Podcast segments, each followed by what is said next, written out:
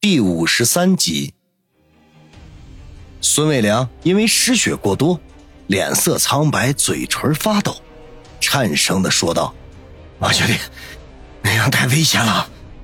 放心，我不会有事的。”王宇给他一个安心的眼神，其实他心里也在打鼓。尽管他经过特训，可他毕竟不是真的特种兵，手边又没有各种精良的装备。想要赤手空拳的对付两名悍匪，那是绝对不可能的。就算是吸引他们的火力，那也是要冒着生命危险的。不过此刻箭在弦上，不得不发。至于值不值，更加没有时间考虑。王兄弟，今天如果我们能侥幸活命，从此以后我们就是兄弟手足。孙卫良感激地说道。他虽然在道上有头有脸可毕竟是人，是人就怕死。王瑜摆摆手说道：“这些以后再说，我数一二三，咱们就一起行动。能不能成功，就听天由命了。”好。孙卫良深吸了一口气，也知道现在不是说什么感激道谢的时候，先保住命再说。一，王宇低声的数道。一颗子弹射在车的前盖上，并起的火花在两人的头顶闪烁。二，王宇再数，又一颗子弹飞开，直接射爆了车子的轮胎，整个车身向下一沉，两人猝不及防，头部暴露在外，来不及了，心动！王宇感到脊背发凉，汗毛竖起。不加思索的低声喊道，与此同时，身形一窜，从车后飞奔而出。顿时两声枪响，两颗带着热浪的子弹呼啸而来。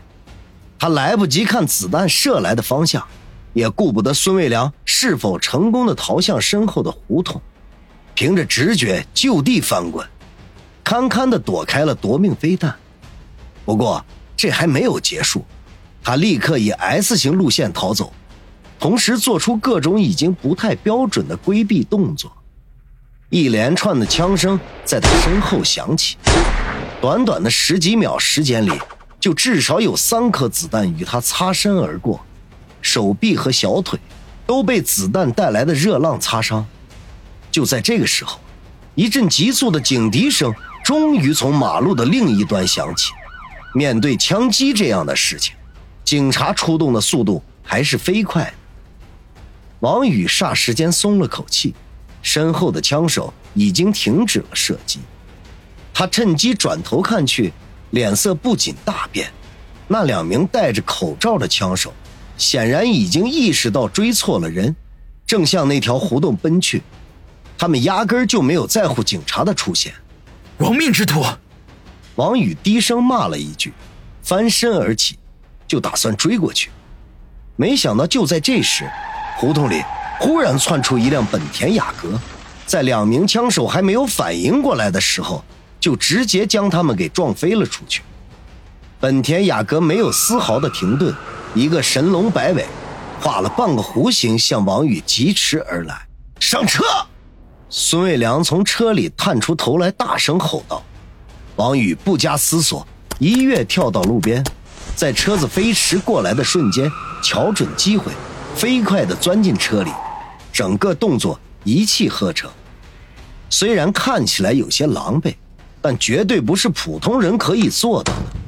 将车门砰的关上，王宇才长吐了一口气，转头透过车子后窗望去，只见两辆警车已经抵达现场，那两名被撞飞的枪手没有丝毫的反抗就被控制住。一个老警察目光落向这辆本田雅阁，迟疑了一下，取出手机打起电话来：“孙大哥，是什么人想杀你？”啊？”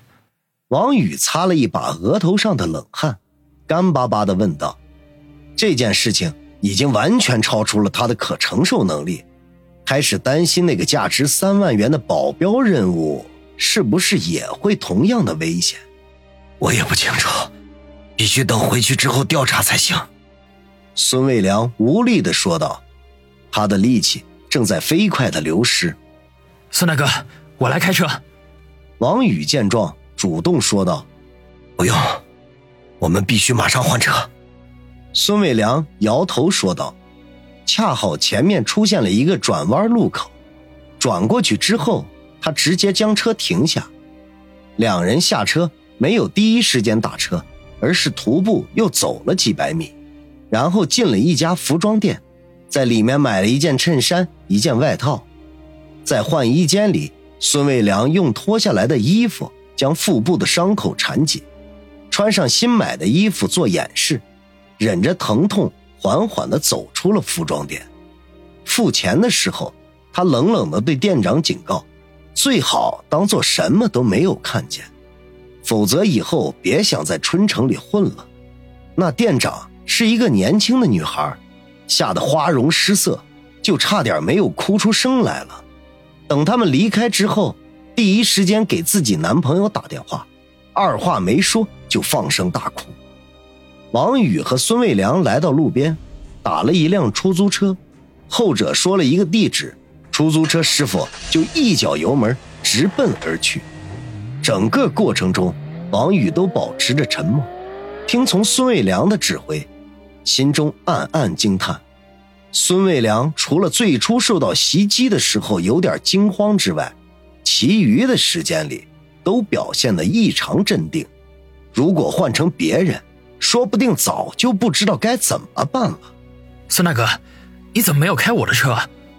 王宇问。孙卫良咧嘴一笑，低声的说道：“如果我们开你的车，警察很容易就会查到。我不想给你惹大麻烦。”可是刚才不到两分钟的时间里，你是怎么弄到那辆本田雅阁的？王宇一脸迷惑的问：“这有什么奇怪的？”刚好那辆本田雅阁的车主停车，我就顺手抢来了。不过，我也告诉他不用担心，车子会停在几里外的路边，只要他不是笨蛋，很容易就会找到的。孙卫良笑道，可是声音却虚弱的不行。这也行？王宇挠挠头，见孙卫良的状况不太妙，就又说道：“孙大哥，要不然咱们还是去医院吧。”这样下去，您的身体恐怕撑不住啊！没事，马上就到地方了，到时候有人会帮我处理的。孙卫良摇摇头。两人说话的声音虽然不大，可是前面开车的师傅却听得一清二楚，不时的用惊恐的眼神透过后视镜偷看他们两人，后脖颈上已经冒出了一层冷汗来。好在这个时候，孙卫良指点的地方已经到了。王宇透过车窗，愕然的发现，他们来的地方居然是一家武馆，外表和一般的会馆差不多，不过门上几个金属大字却十分的醒目：“春城武术馆。”春城竟然还有武馆！王宇盯着“春城武术馆”五个金属大字，心中。不仅暗暗的惊奇，他自诩对春城了如指掌，现在看来还是有他不知道的地方。司机将车停在门口，孙卫良取出两张大红票来，剩下的不用找了。看你也是个老师傅，应该知道怎么做。还有，朋友们都管我叫梁子。那名司机师傅听“梁子”两个字，脸色顿时大变，开车就跑。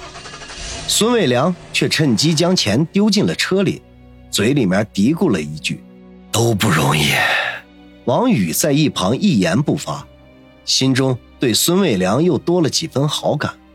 他没有仗着自己是道上的人欺负普通老百姓，这一点值得让人佩服。王兄弟，麻烦你扶我一把。他妈的！孙卫良忽然说道。王宇刚要伸手去扶。孙卫良却已经委顿的倒在了地上，他刚刚换上的新衬衫，这会儿已经染红了一大片。他只得将孙卫良背起来，快步的走到武术馆的门口，推门而入。武术馆的前台，两个迎宾美女正低头玩着手机，不时的发出咯咯的笑声。听到有人推门进来，才一起起身，脸上露出职业性的微笑，刚要询问王宇有什么可以帮助你的，就赫然看见王宇背上的孙卫良，两人同时大惊失色，从前台跑了出来。